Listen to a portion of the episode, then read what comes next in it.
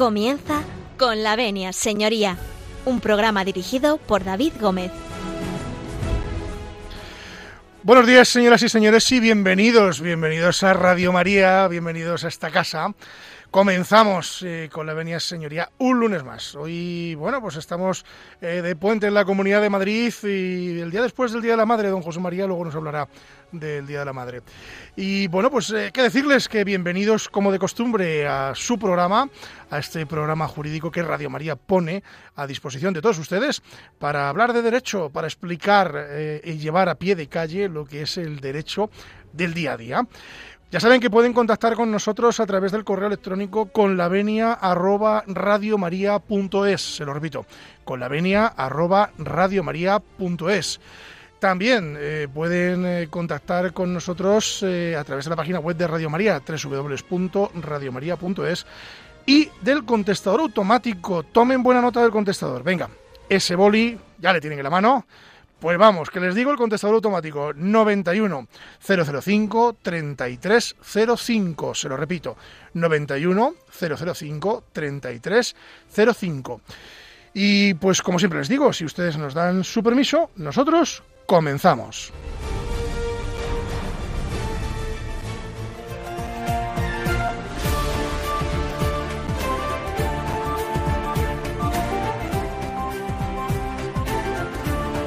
Tienen la palabra. Bueno, pues tienen la palabra, tienen la palabra, pues eh, los colaboradores habituales de esta casa de Radio María. Eh, tiene la palabra, por ejemplo, don Valeriano Garcinuño. Don Valeriano, que ya viene por aquí, que le veo sofocado. ¿Cómo está? Muy buenos días. Muy buenos días. Pues eh, sorprendido, vengo sofocado porque resulta que siempre, siempre presentas antes a, nuestro becario y hoy me ha tocado a mí. Por último, que viene muy guapo. hoy me ha tocado a mí el primero. pues muy buenos días a todos. Un lunes más. Encantado de estar aquí en vuestra compañía, en esta casa de Radio María. Y bueno, pues dispuesto por lo menos a intentarlo, hacer pasar un buen rato a nuestro oyentes. Nos vamos hasta Salamanca porque allí tenemos eh, a nuestro abogado Javier Martín García. Javier, muy buenos días. Muy buenos días, David. Muy buenos días a Valeriano y a, José María. Un placer más estar otra vez aquí en el, programa. Eh, y, perdonar la baja, la baja del anterior programa. No pasa nada, estás perdonadísimo. Me resultó imposible. Así que esperamos lo mismo, eh, hacer pasar un buen rato a los oyentes y, que aprendamos todos algo de derecho. Ahora le vamos a preguntar a nuestro becario, don José María Palmero, si te perdonamos o no. Don José María, buenos días. Viene usted muy guapo. Eh, muchas gracias. Bueno, es que usted es guapo. Eh, muchas gracias. No, uno que se cuida. No, no, está para usted para entrar a vivir ahora mismo. Ah. ¿Que le perdonamos a don Javier o no? De la baja del otro día. Yo sí, porque es un pecadillo. Eh, venial. Venial, sí. Bueno ego te absolvo. Sí, sí, sí. Creo que nos invite a algo de penitencia y ya está perdonado. Creo que no le vamos a perdonar porque creo que trae un palabrejo rarísimo hoy eh, para definir y para debatir. Ahora hablamos con él porque nos vamos a nuestro diccionario jurídico y a ver qué nos trae don Javier. Así que vamos con el diccionario jurídico.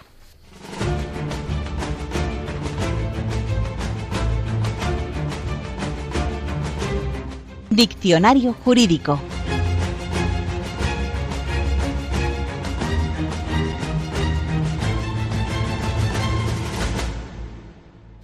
Don Javier, diccionario jurídico, le, hemos cambiado la sintonía, ¿visto? Qué cosa más buena, que, esto así da gusto empezar el lunes. ¿Qué nos trae? asústenos. Es una sección, es una sección dinámica. asústenos, asústenos. ¿Qué nos trae? Eh, nada, hoy traigo un concepto que, bueno, que parte de un latinismo y es igual de difícil de pronunciar que de, que de explicar, ¿no? la cláusula rebus sic stante. Pues como digo, es un latinismo eh, que significa eh, mientras estén así las cosas, ¿no? Eh, se utiliza para afirmar eh, por parte de doctrina eh, que, será una norma aplicable mientras se mantengan las circunstancias que la motivaron, ¿no? Y por el contrario, cuando las circunstancias que la motivaron pues no, no, no, estén, pues se podrá modificar la eficacia del mismo contrato. aunque no tenemos norma expresa, si bien si vienen en dos artículos que le sirven de fundamentación el artículo 7.1 del Código Civil, eh, que establece que los, derechos deberán ejercitarse conforme a las exigencias de la buena fe, y luego el artículo 1258 del Código Civil, eh, que dice que los contratos se perfeccionan por el mero consentimiento y desde entonces obligan no solo al cumplimiento de lo expresamente pactado, sino también a todas las consecuencias que, según su naturaleza, sean conformes a la buena fe, al uso y a la ley.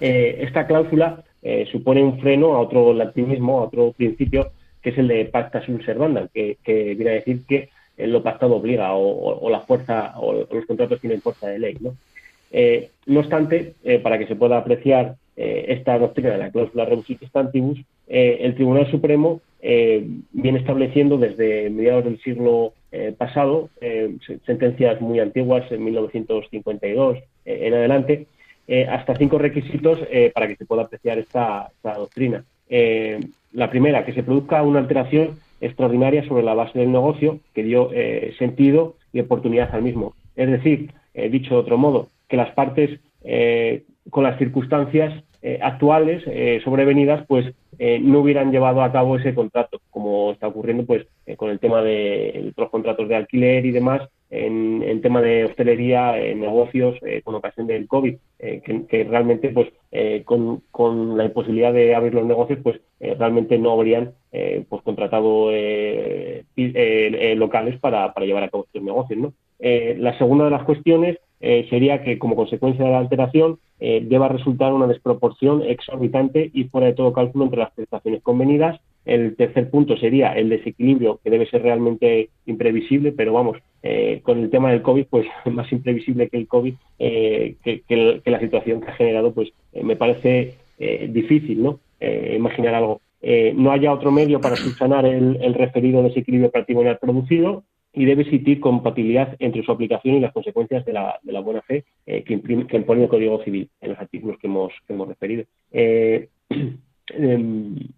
Pues como digo, eh, esta, doctrina es, complicada de, llevar a cabo. Eh, se tiene que alegar, evidentemente, en, un juicio declarativo. Eh, por su naturaleza, que, no se puede determinar la eficacia incluso de, este, de, este, de esta doctrina, pues por los trámites del juicio, del juicio ordinario por, por cuantía indeterminada. Y bueno, sé que con la crisis económica eh, con todos los incumplimientos contractuales que, se generaron por, por, las, por las deudas y demás, eh, no se, nunca se llevó, no se llevó a cabo en el Tribunal Supremo porque bueno, eh, vino a referir en varias sentencias que eh, no se cumplían los requisitos que hemos, que hemos dicho anteriormente.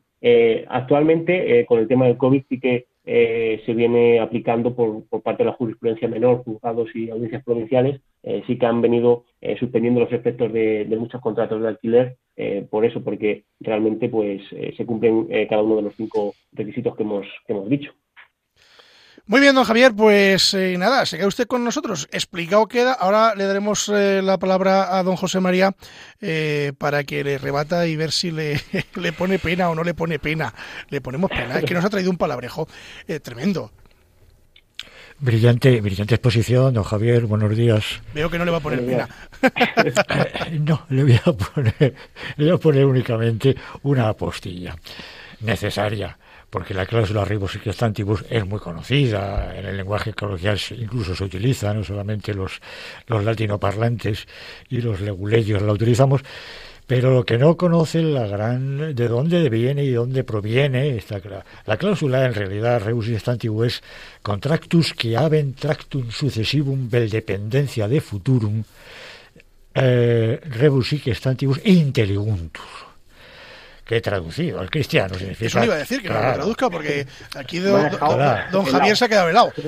Hace referencia a los contratos, los contratos que tienen una pendencia de larga duración y que, y que concurre una serie de circunstancias y una modificación económica, histórica, política, social, pues que duda cabe que han de ser adecuados y modificados conforme a la buena fe al momento en el que se, se desarrollan sus consecuencias y un poco también parafraseando al filósofo don José Ortega, yo soy yo y mis circunstancias, pues yo soy yo contratante y las circunstancias que concurren a la hora de perfeccionar el contrato, aunque el, contrato esté perfeccionado a priori por el mero consentimiento, el acuerdo de voluntades en definitiva. no procede del derecho romano, curiosamente. Ah, no. No. Es una institución que el derecho romano apenas tuvo significado ¿Y aproximadamente de cuándo es? No sé si le meto en Edad media, edad, ah, media. Siglos, siglos XVI, XVII, eh, ya incluso baja edad media. O sea, ya el derecho ya madurito, ya empieza a estar madurito. Muy maduro ya. Derecho visigodo, empieza a contemplarla. Y curiosamente, en el, en el derecho latino, Italia, Francia, España, Portugal, tiene eh, también muy poca eh, historia. Eh, inclusive el, gran, la gran obra jurídica que fue el Código de Napoleón, que pasa casi íntegramente en un porcentaje altísimo al nuestro actual código vigente, Código Civil, pues tampoco tiene regulación. Como ha indicado Javier, eh, muy veladamente se habla de que los contratos se perfeccionan por el mero consentimiento y entonces obligan no solamente a los expresamente pactados, sino a todas las consecuencias, pero es muy velado.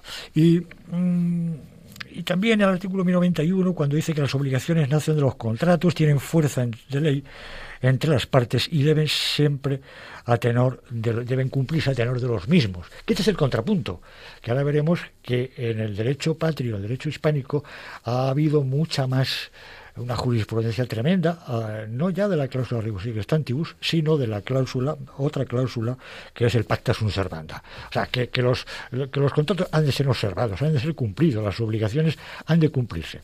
Los tribunales españoles, luego veremos, que son muy moderados, muy cautos, muy precavidos a la hora. Creo, don José María, que usted en Arganda el otro día le dio una lección a una jueza sobre una mm. cláusula de un contrato o el cumplimiento de un contrato. Me lo han contado, ¿eh? no, yo no lo sé, me lo han contado. No sé si era verdad o no. bueno, bueno, eh, una, una jurista, una mujer joven, una juez joven, pero muy, muy, muy formada, muy preparada, llevando muy bien el procedimiento y me encantó. La verdad es que me gustó mucho su conducta procesal, su conducta jurídica. Tanto le gustó que le soltó usted un latinajo. Se claro, porque yo iba ahí de, de, demandante y me oponían veladamente la excepción non ad impleti contractus la excepción es la excepción del contrato no cumplido. Y yo, como siempre, me adelanto o trato de adelantarme a mi adversario, pues para que, no me, me pueda oponer eh, fundadamente la, y creo que a la juez se quedó bastante sorprendida. Posiblemente la recordaría sus oposiciones en las que estamos, tenemos esa presión tremenda del derecho teórico y eh, creo que la encantó. Creo, creo, vamos. Yo estoy seguro, estoy seguro que sí. los, jueces cuando ven algo así como la cláusula rebus y que están pues es cuando, cuando se crecen, porque no están acostumbrados, la verdad que no es algo cotidiano, y, y, que, y que se enfrenten a cuestiones así tan técnicas, pues para ellos es un gusto. Don Javier, pero es que se ha quedado usted helado, ¿eh? que aquí nuestro chico oh. de prácticas eh, nos da un repaso que nos, morimos. ¿Dónde, has, ¿Dónde, has, encontrado a este, a este profesor? Pues mira, pues, pues, pues nada, de, la Universidad Complutense. Pero me le mandaron en prácticas el otro día, aquí lo tengo, que viene como un San Luis. lo, que se ve es que antiguamente se le daba mucha importancia al latín, porque yo, que tengo algún año menos, unos pocos nada más. Bueno, tampoco, tampoco tantos menos. Que don José María realmente cuando trato de acordarme de cómo conseguí yo aprobar latín no me lo explico, no, no me lo he explicado nunca, ¿no? Entonces, bueno, pues cuando nos llega con, con todos estos latinismos, eh, pues, pues la verdad es que yo me quedo frío porque si no es porque, bueno, he estudiado Derecho, me, no sabría ni de qué me estaban hablando, vamos. Precisamente por eso yo sí que, quería eh, puntualizar un poco... ¿Hiciste bachiller, bachillerato de, letras? Eh, yo hice, no, me, me, fui a mixtas porque es que prefería las matemáticas al griego, dije bastante Fuera de este tengo estudio. Con, bastante tengo con el latín. No, le queremos este eh, estudio, como que amistas, aquí puras todas. Sí, sí, no, no, pues preferí las matemáticas a seguir con... Bueno, se te, se te perdona. Bien. vamos a perdonar porque eres tú. Bueno, pues vamos a ver, yo lo que quería, porque la, verdad es que habéis explicado maravillosamente el tema entre Javier y José María, eh, pero bueno, efectivamente, pues es una cuestión como muy técnica si bien, y como ya nos ha adelantado Javier, realmente no existe una regulación expresa en cuanto a esta cláusula rebus sic stantibus en nuestro Código Civil, sino que se trata de una construcción doctrinal y jurisprudencial. jurisprudencial, correcto. Es doctrina, digamos, de, los mm, expertos, que tantos hay ahora en derecho, y, eh, bueno, pues de la aplicación del derecho en, los tribunales y la creación de jurisprudencia. Así es. Entonces, bueno, pues efectivamente, eh, claro, a esta cláusula, esta cláusula, ¿para qué se pretende utilizar? Pues para decir, oiga, mire, es que lo que nos decía Javier es el ejemplo pues que más viene a mano en estas circunstancias. Oiga, yo tengo un contrato de larga duración en el que se han establecido una serie de prestaciones, eh, digamos, eh, bueno, pues yo alquilo pues un local perfectamente, pago por él pues un, un, arrendamiento todos los meses, una renta que se ha pactado y que bueno, digamos que en principio pues es proporcional a los ingresos que yo preveo, a la actividad que voy a desarrollar, pero ¿qué es lo que sucede cuando se produce esta desproporción desorbitada entre las prestaciones? desproporción que lógicamente viene pues por causas totalmente ajenas a la voluntad del que está obligado, en este caso, pues pagar el arrendamiento y que alega, alega esta cláusula rebus y antibus para tratar, bueno, de, de, no venirse a la ruina, porque si yo tengo un local que tengo que pagar, porque tengo en él pues mi, mi negocio, un local comercial, y tengo que pagar todos los meses el arrendamiento y resulta que no me permiten abrir, no me dejan trabajar y no genero ingresos, y en cambio tengo que seguir pagando eh, pues, la renta todos los meses, pues... Y con detracto sucesivo. Exactamente. Entonces, bueno, pues efectivamente, eh, pues eh, se puede acudir acudir a, esta cláusula rebus y stantibus para tratar, digamos, de moderar, suspender pues el pago del arrendamiento, etcétera, mm, a la que se opondría, lógicamente, pues en este caso, el arrendador alegando el otro latinismo al que nos ha hecho referencia José María. Pacta sunt servanda. Pacta sunt servanda. Los contratos tienen que celebrar eh, o tienen que cumplirse conforme a lo pactado.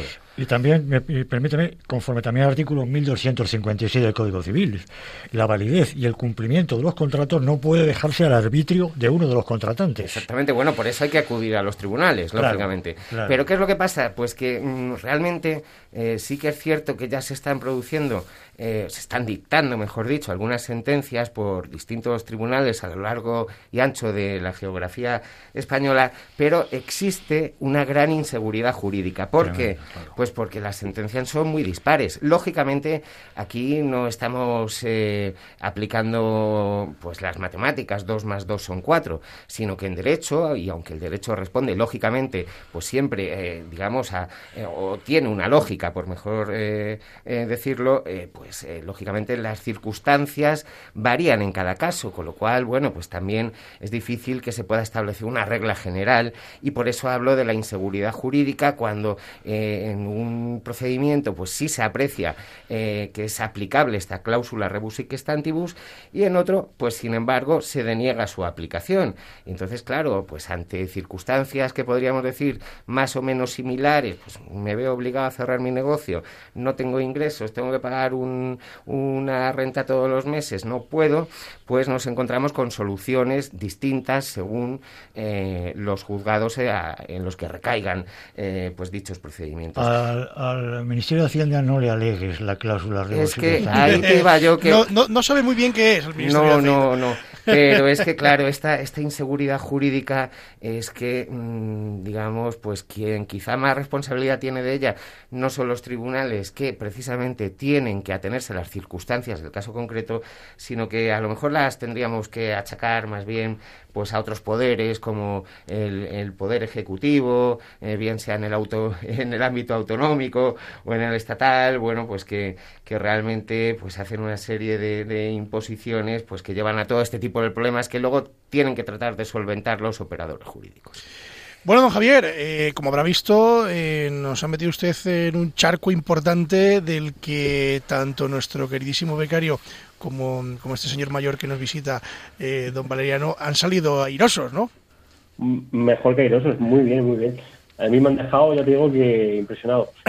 otro de los otro de los matices, bueno, recalcar el tema importante que, claro, que se aplique esta doctrina tiene que ser un, un contrato de duración de duración larga una compraventa, por ejemplo, que se perfecciona en, un solo acto, digamos, eh, pues no se podría no se podría aplicar, ¿no? Y, bueno, eh, también es importante eh, el requisito, yo creo, de que, se carezca de otro medio para solucionar el, referido desequilibrio patrimonial.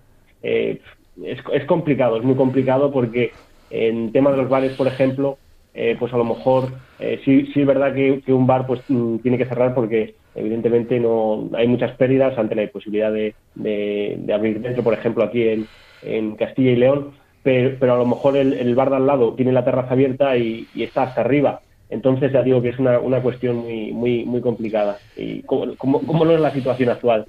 Don Javier, hemos analizado, has analizado muy, brillantemente las, el concepto, la naturaleza jurídica, pero yo tengo algunas dudas respecto, y te las, te las transmito, respecto a los efectos. Concepto, naturaleza jurídica y efectos. ¿Qué efectos produce la cláusula que estamos tratando.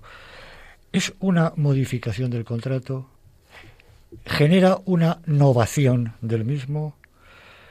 ¿Una extinción o una resolución? Te dejo una patata caliente. Yo, yo, creo, creo que como lo plantea el, abogado, ¿no? Eh, eh, sí, la verdad que es una patata caliente, pero yo creo que al final es eh, como lo plantea el, abogado en la demanda y, lo plantea en el suplico, ¿no? Eh, y luego ya está la labor del juez de, graduar el, asunto.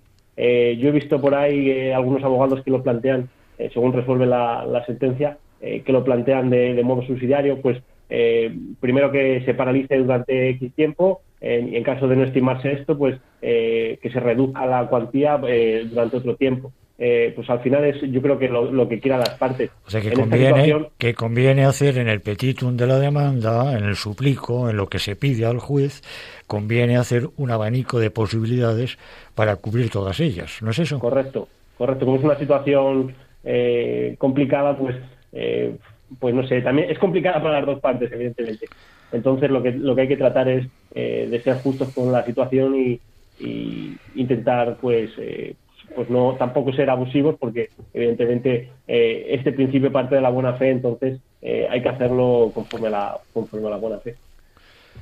Los españoles que tenemos una tradición de muchos muchos muchos años como, como incluso como fiesta nacional del toreo la tauromaquia nos encanta torear nos encanta torear todo lo que sea toreable o casi todo. Claro y estás a, conecto con lo que acabas de decir últimamente. Ah, se puede hacer un uso que llega a ser un abuso de esta cláusula. Es decir, yo no pago porque las circunstancias me han cambiado, porque resulta que, ah, bueno, ahora no, digamos con la situación sanitaria, económica y tal, pues ya está habiendo una, una, una gran despliegue de demandas en este sentido, ¿no? Pero los, eh, creo que los tribunales españoles siguen siendo muy cautos, muy prudentes, muy restrictivos, incluso contemplando el artículo 62 del Convenio de Viena de 1969. Ah, bueno, claro, una cosa es unas transposiciones de la Unión Europea y otra cosa es eh, hacer justicia en, en un determinado territorio. Yo creo, y soy además partícipe con esa moderación, con esa ponderación, con esa sensatez de los tribunales, que hay que moderar, que hay que analizar en definitiva cada caso concreto. Y no se puede generalizar, creo. Así es, eh, don Javier, eh, como sigue usted así, le vamos a hacer un examen aquí de la cláusula Reus y antiguos. Bueno, pues... No, sí, desde luego que suspenderíamos. Aquí don José María me decía esta mañana, dice, no, es que no, tengo yo mucha idea de la cláusula. La leche, don José María, en serio, no tenía usted mucha idea de la cláusula. No, no, no, no, no, casi todas mis ideas que estoy exponiendo pues son de hace ya unos cuantos años, eh, pues, cuando amplié estudios jurídicos en las oposiciones a la judicatura, que sabéis que que, que, hice y que, casi termino. Y son de entonces, no, eh, no he tenido experiencia práctica en tribunales en estos últimos años, ¿eh? sobre todo a partir de 2014, que es cuando empieza, se levanta un poco la veda del pacto sunt servanda y empiezan a aplicarse ya por dos sentencias del Tribunal Supremo, mm. sala primera, la sala tercera de los contencios administrativos, eh, pero que son de muy... Y ahora, pues con el aluvión ese, con esa avalancha de demanda, ya veremos qué pasa y qué opina la jurisprudencia, porque en definitiva es la que nos decide el futuro. Vamos a seguir, vamos a seguir, porque si se dan cuenta ustedes, estábamos en el diccionario jurídico. No hemos empezado siquiera el caso de hoy. Ni siquiera hemos empezado el caso de hoy. no sé si se dan cuenta ustedes. Pero, pero bueno, no pasa nada, no pasa nada. Lo reconducimos ahora mismo porque precisamente el caso de hoy era la cláusula y luego vamos a introducir eh, algún delito por ahí que nos presentará también don Valeriano. Eh, pero bueno, antes yo sí me gustaría que don, don José María, ha traído usted una canción eh, fenomenal, porque es que además ayer fue el Día de la Madre. Así que felicitamos a todas las madres de, Creo, de- España y es del que- mundo. Es que creo que por la efeméride es re- tan reciente, eh, pues debemos rendir un homenaje afectivo, cariñosísimo a todas las madres. Así es. A nuestra Madre Celestial y a nuestras madres terrenales, aquellos que la tienen presente en sus vidas, pues que, que la conserven y los que ya tuvimos la desgracia de perderla, pues el recuerdo cariñoso de la nostalgia que nos produce este día. Es que además, eh, no sé si don Valeriano estará conmigo, las madres deberían de ser eternas.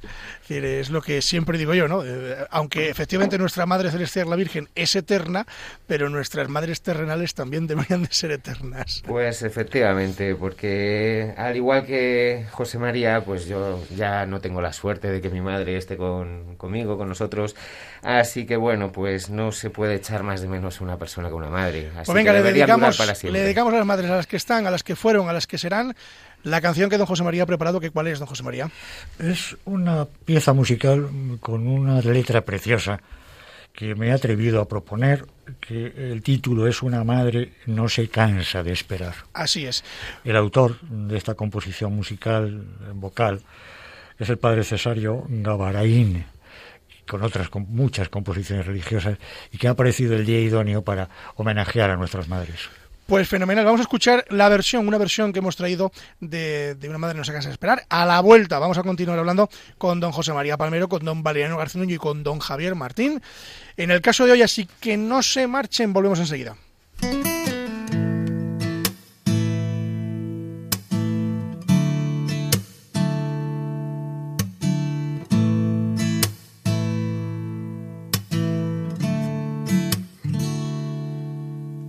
¿Cuántas veces siendo niño te recé? Con mis besos te decía que te amaba. Poco a poco, con el tiempo, fui alejándome de ti. Por caminos que se alejan me perdí. Están escuchando con la venia, señoría. me perdí. Y hoy he vuelto, madre, a recordar cuántas cosas dije ante tu altar.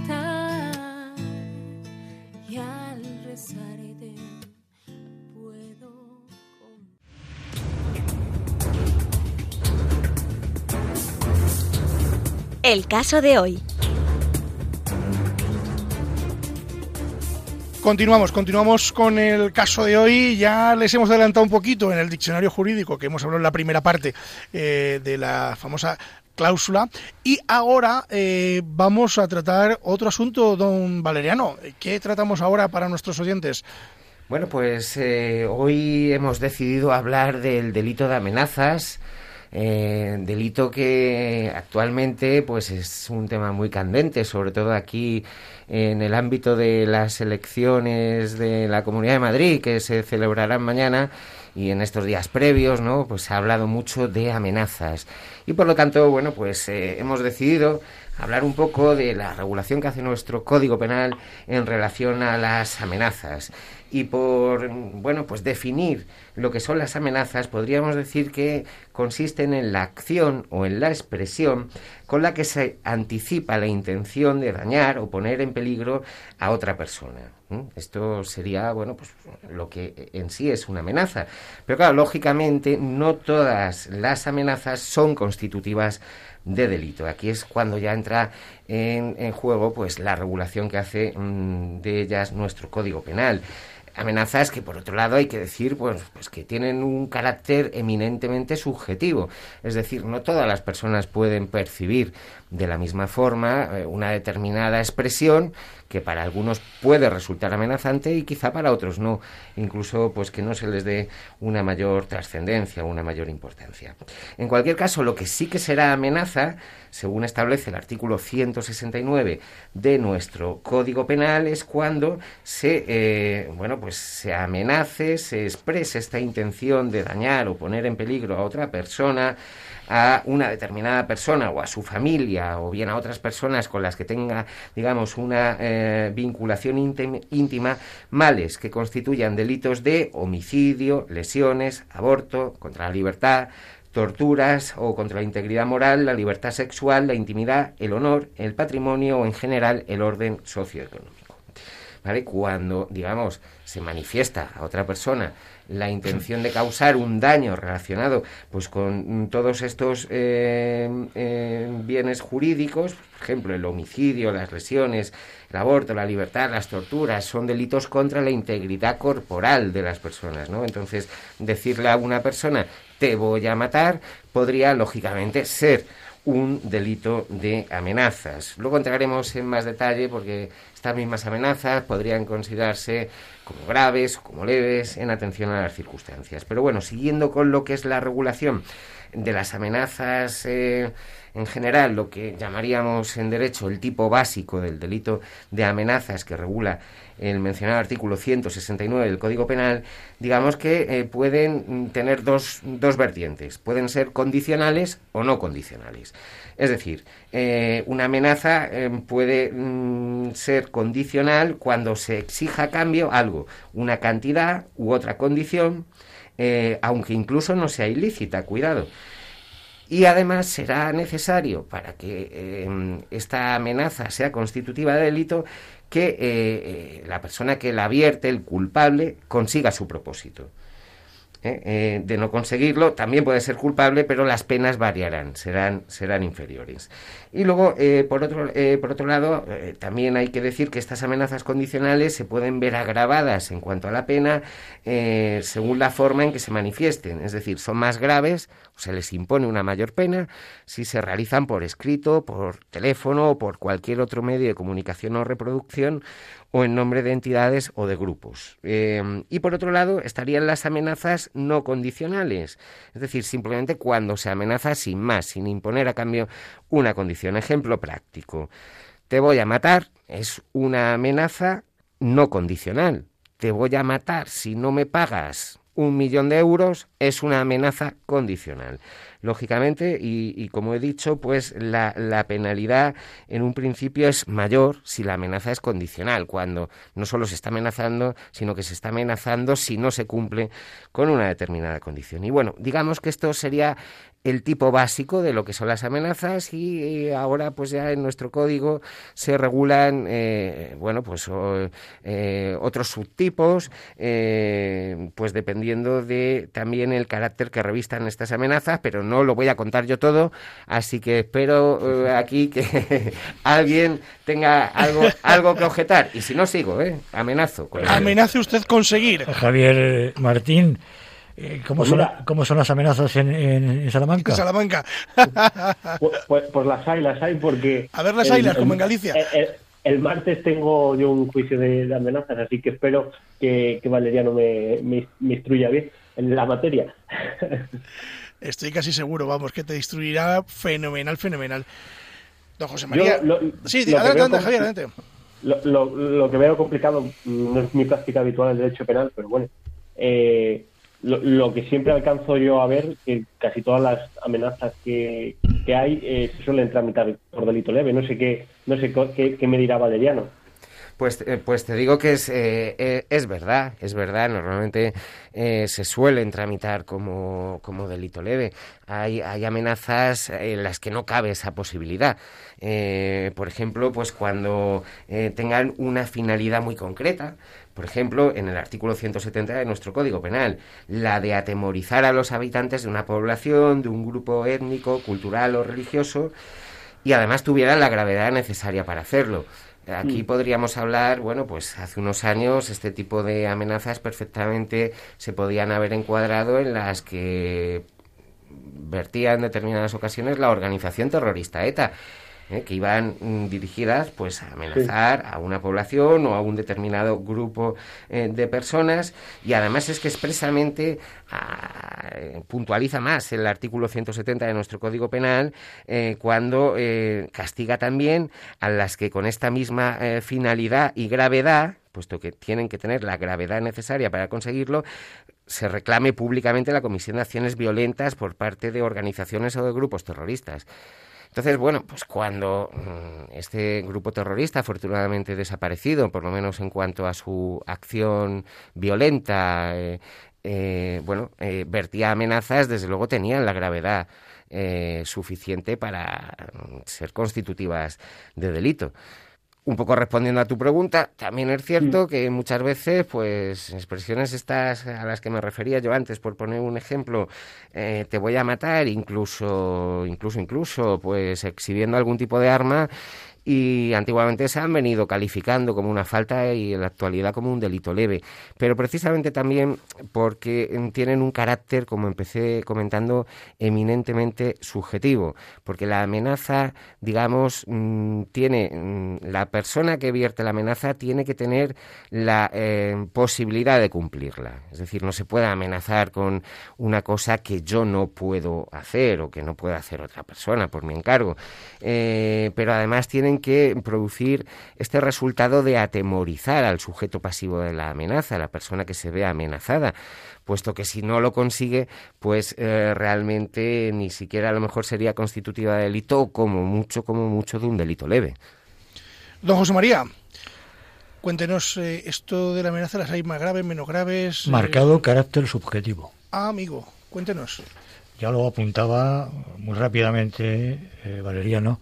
Marcado carácter subjetivo. Quizá este sea uno de los delitos o el delito más subjetivo de todo el texto punitivo de nuestro Código Penal. Sí, quizás junto con las injurias. Claro, y eh, la alteración anímica que produce en el sujeto pasivo. Eh, el ejemplo que nos está poniendo Valeriano, pues es de todo el mundo conocido, pero también hay otros otros eh, delitos, otra forma, otros elementos constitutivos del tipo penal que analizamos, que es te voy a quemar el, tu, tu finca. Hombre, no me queme usted nada. Mire usted. eh, Es un delito de daños. Sí. ¿eh? Te voy a quemar tu finca. Es un delito de amenazas. Qué duda cabe.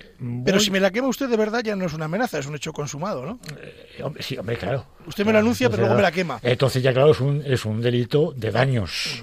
¿eh? ¿Y hablaríamos de dos? Incluso el de- anuncio de la amenaza de que me va usted y luego después no. Incluso de estrago. Ajá. No, pero yo respondiendo a, a lo que planteaba David, no, la, la amenaza, digamos, queda absorbida por la consumación del hecho con el que se ha amenazado. Es decir, que, si, Claro. que si don José si María me yo amenazo, como decía José María, te voy a quemar tu finca y efectivamente lo hago, No doy, un- doy el paso, ya lo que estoy es Ya no es cometiendo un concurso un de delito de, de- de- de incendio, eh, Incluso de con- estragos. con resultado de daños o incluso de estragos.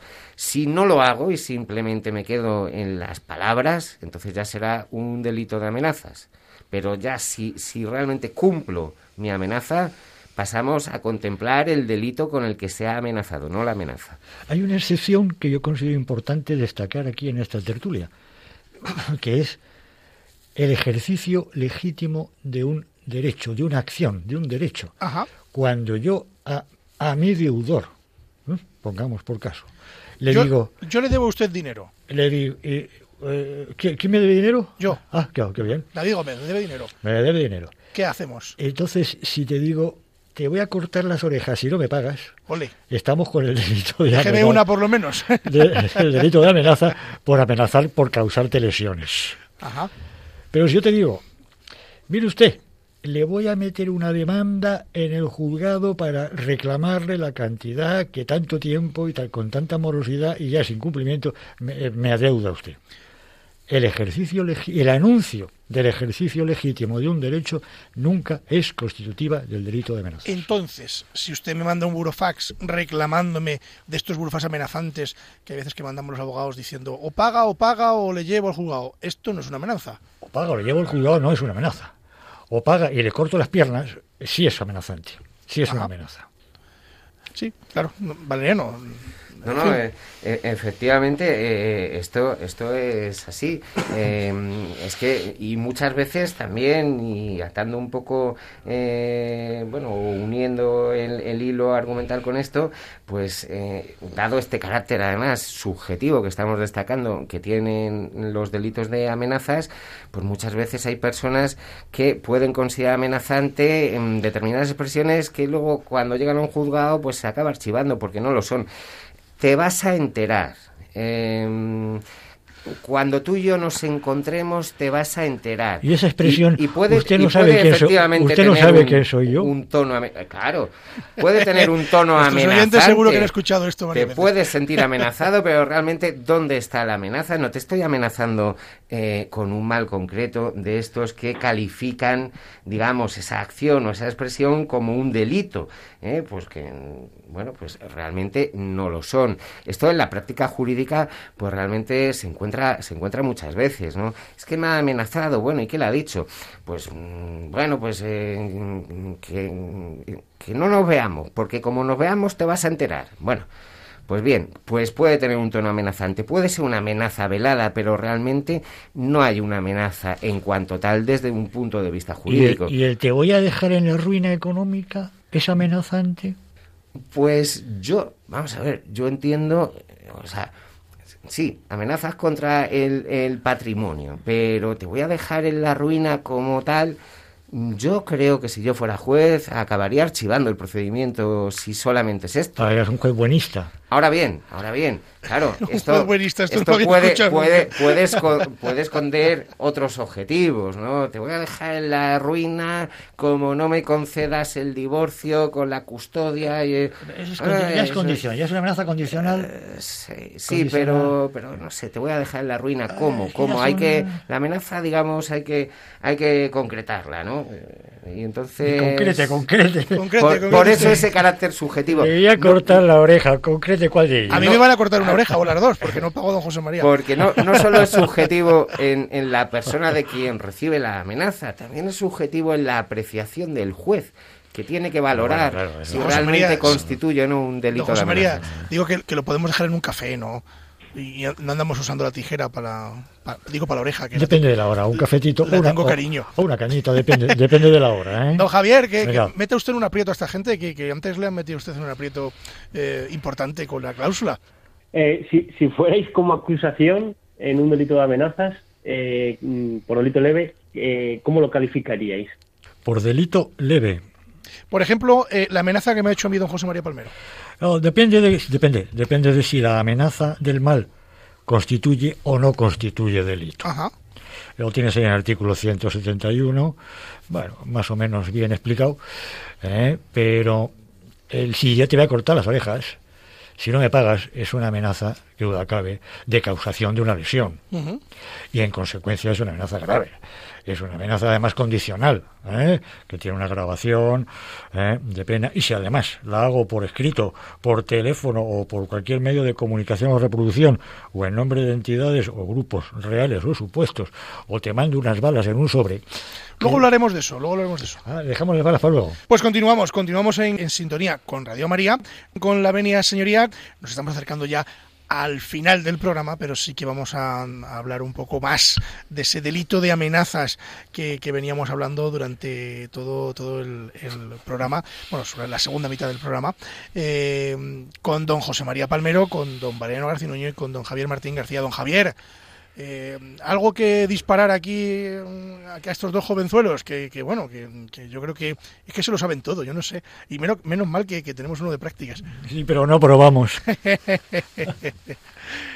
No sé si anda por ahí Bueno, pues- Sí, ahí está. Pues, ¿cuál, ¿cuál es la horquilla del delito de amenazas eh, en su grado eh, grave y en el delito leve? Uy, Bueno, aquí, aquí, mira, es que lo que nos hace es eh, recurrir es al código, porque yo debo decir que ni, ni en mis ni en mis tiempos de, de opositor me sabía las penas, es decir, sabía si un delito estaba castigado con pena de prisión o de multa o de inhabilitación de algún tipo, pero realmente la concreción de las penas eh, por, por, suerte o por desgracia, pues mm, tengo que recurrir a, mirar el articulado de nuestro Código Penal. Entonces, por ejemplo, para el tipo del delito de amenazas, lo que he denominado antes como el tipo o la conducta básica, en la pena de prisión de 1 a 5 años cuando es condicional y además se ha conseguido el propósito que se pretendía al verter la amenaza. En caso de no conseguirlo, pues pena de prisión de 6 meses a 3 años. Las penas, además, se pueden ver agravadas, eh, mm, pero ya es que nos meteríamos en unas cuestiones muy distintas, como lo que es la mitad superior de la pena, cómo se gradúa eh, vamos un a tener, delito. Eh, don Mariano, vamos a tener que hacer un programa un día de, de, explicar a la gente, yo creo, cómo se califican las penas. Es muy interesante este tema, ¿eh? Sí, porque, porque... claro, lógicamente la, las penas siempre contemplan una horquilla, ¿no? Por ejemplo, lo que estaba diciendo aquí, pena de prisión de 1 a 5 años, pero claro, es que no es lo mismo un año que cinco. Entonces, eh, dependerá de la concurrencia o no de circunstancias agravantes, bien específicamente eh, previstas en, el articulado, eh, pues, por ejemplo, cuando se hace, en este caso, a través de un escrito, por teléfono, por medios de comunicación o reproducción, o bien cuando se trata de agravantes genéricas de las que contempla nuestro Código Penal, o bien circunstancias atenuantes, o bien incluso también, y, y yo creo que vamos a tener tener que pasar a referirnos a, a ellas porque si no van a, quedar sin exponer, eh, pues las que se producen dentro del ámbito familiar, eh, pues sí, por ejemplo, se eh, producen en presencia de menores o en el domicilio de la víctima o se producen con quebrantamiento de algún tipo de medida cautelar, como por ejemplo, pues si existiendo una, una orden de alejamiento, eh, entonces, bueno, pues digamos que en todas estas circunstancias se tendrían en, en cuenta a la hora de graduar la, pena, que también es un arte el graduar la pena y el aplicar la mitad superior o, eh, incluso la mitad superior en grado, son cuestiones distintas, o para abajo, la mitad inferior o la inferior en grado. Si quieres otro día, yo te cojo no, no, el guante sí, sí, sí. y hablamos yo, de todas estas yo cuestiones. Os pido que sí que hagamos, porque mucha gente nos pregunta, eh, oye, ¿por qué un año y un, o unos meses o medio mes o, o, o, no entra en prisión? Yo creo que esto eh, es un tema interesante que me, podríamos tratar. Me vino bien, por eso hacer matemáticas también. Y, y, yo bueno, lo ven, puedo explicar acuerdo, perfectamente. De acuerdo, te queremos, te queremos, de acuerdo, de acuerdo. Nos, nos ha convencido. Don José María. Eh, repasando eh, las amenazas leves. Eh, bueno, en definitiva, salvo los casos ya de, de, de, de notoria gravedad, es difícil establecer la, la barrera, la frontera entre la amenaza grave y la amenaza leve. Muy difícil. A pesar de la lectura del artículo 171 puntos uno. Sí, porque estaba lloviendo ahí con el libro, no sé qué estaba haciendo, pero estaba ah, leyendo el a pesar, artículo. A pesar ah, de eso, sí. Sí, sí, sí, a pesar de eso. Es que no, los oyentes no lo ven, pero usted ha traído el libro. Y en definitiva, claro, no, no, sí, el libro gordo de Petete. Y en definitiva es la apreciación, la convicción psicológica del juez que le toca esas diligencias, convertirlo en uh, procedimiento abreviado por delito grave o convertirlo mediante auto, resolución fundada, auto, en un delito leve, lo que antiguamente era los juicios de falta. O sea que queda un poco a criterio de su señoría. Bastante. A la ponderación. Bastante a la ponderación judicial, bastante. Excepto este puntito que me estaba llamando la atención recordarlo. Dice, el que de modo leve amenace a quien sea o haya sido su esposa. Es decir, aquí el autor ya está dando el legislador como que es el hombre, que somos los malos. Uh -huh. O mujer, esposa o mujer que esté o haya estado ligada a él por una análoga relación de afectividad, aun sin convivencia, será castigado con la pena de ta ta ta ta. Caramba, aquí está castigando el legislador al hombre. Que podría ser. Pero no dice nada de que, la, ¿no? de que la mujer que amenaza levemente a, a, su cónyuge, marido, esposo, eh, pareja sentimental, churri, como quieras llamarlo. No, aquí la víctima siempre, eh, eh, aquí la presunción de inocencia siempre a favor de... En ese caso, y me gustaría que me dijeran ustedes, de Mariano, sí, perdón. Sí, yo aquí quería, bueno, pues complementar un poco lo que dice José María, porque efectivamente eh, este apartado del artículo 171 de nuestro Código Penal contempla claramente como único posible sujeto activo al hombre. Sí es cierto eh, que mm, tenemos que encuadrarlo dentro de lo que son los delitos de violencia contra la mujer. Por tanto, el, eh, el, sujeto pasivo siempre va a ser una mujer y por eso se habla del sujeto activo como un hombre, aunque a esto y en los tiempos que corren habría que hacerle también otro tipo de excepciones. Pero sí que se contempla la violencia que pudiera ser al contrario, es decir, ejercida de una mujer sobre un hombre, que es lo que denominaríamos la violencia dentro del ámbito familiar. ¿eh? Existe una relación eh, igualmente de afectividad, de derecho o de hecho, pero no el sujeto pasivo ya no es eh, la mujer, sino que lo puede ser cualquiera, también lo puede ser un hombre dentro de ese ámbito familiar al que me estoy refiriendo. Lo curioso es que sí que es verdad que las amenazas leves vertidas contra una mujer por su cónyuge o persona que lo haya sido eh, o por su eh, pareja de hecho o que lo haya sido, tiene una pena más grave, siendo por ejemplo las mismas amenazas, eh, que la que pueda darse dentro del ámbito familiar, pero no expresamente contra la mujer. En concreto, por ejemplo, y la pena de prisión que se establece para las amenazas leves que se vierten contra la mujer va de en la horquilla de seis meses a un año.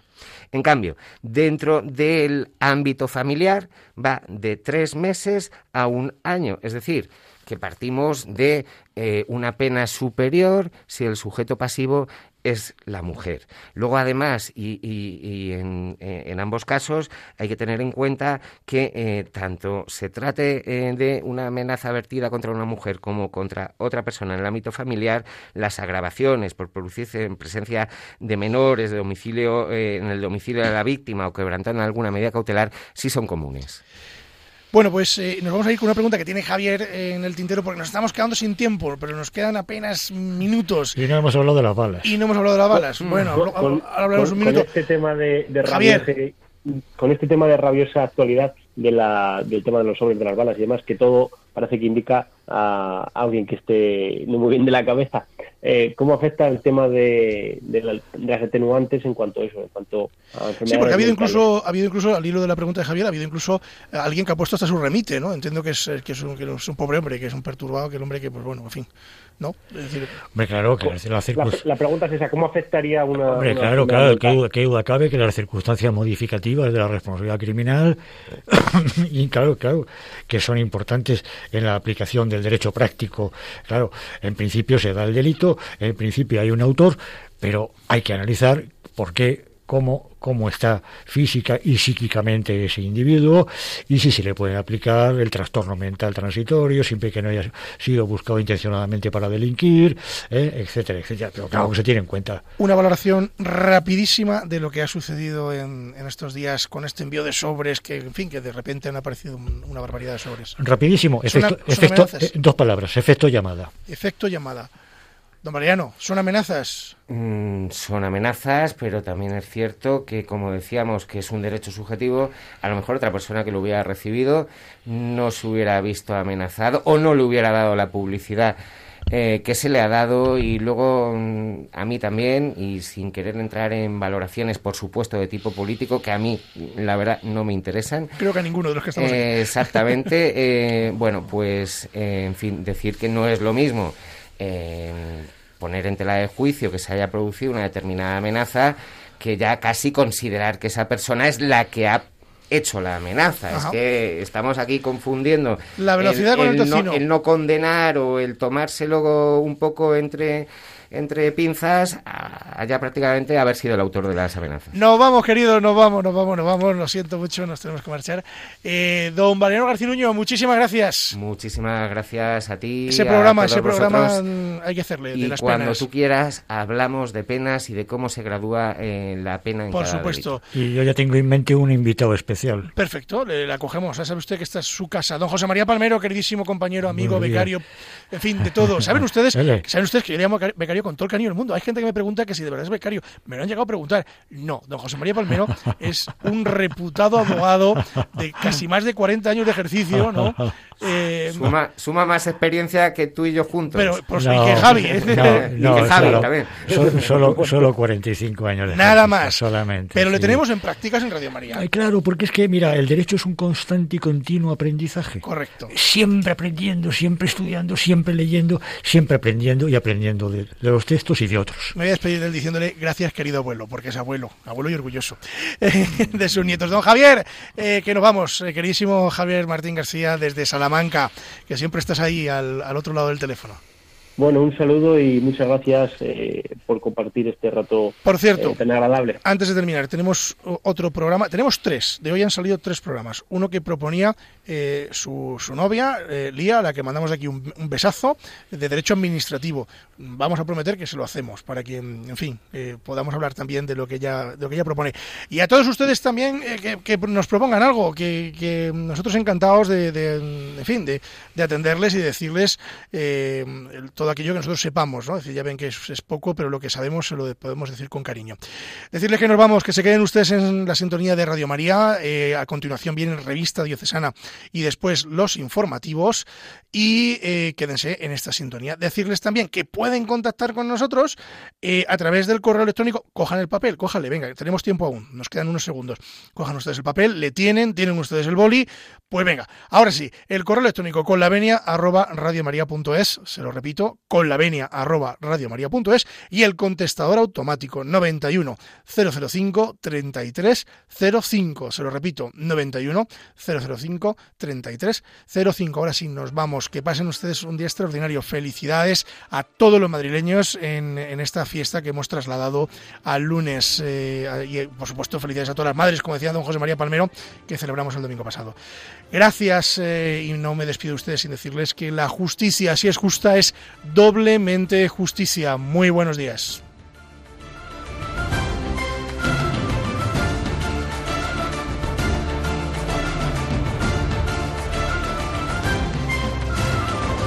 Les hemos ofrecido Con la Venia, Señoría, un programa dirigido por David Gómez.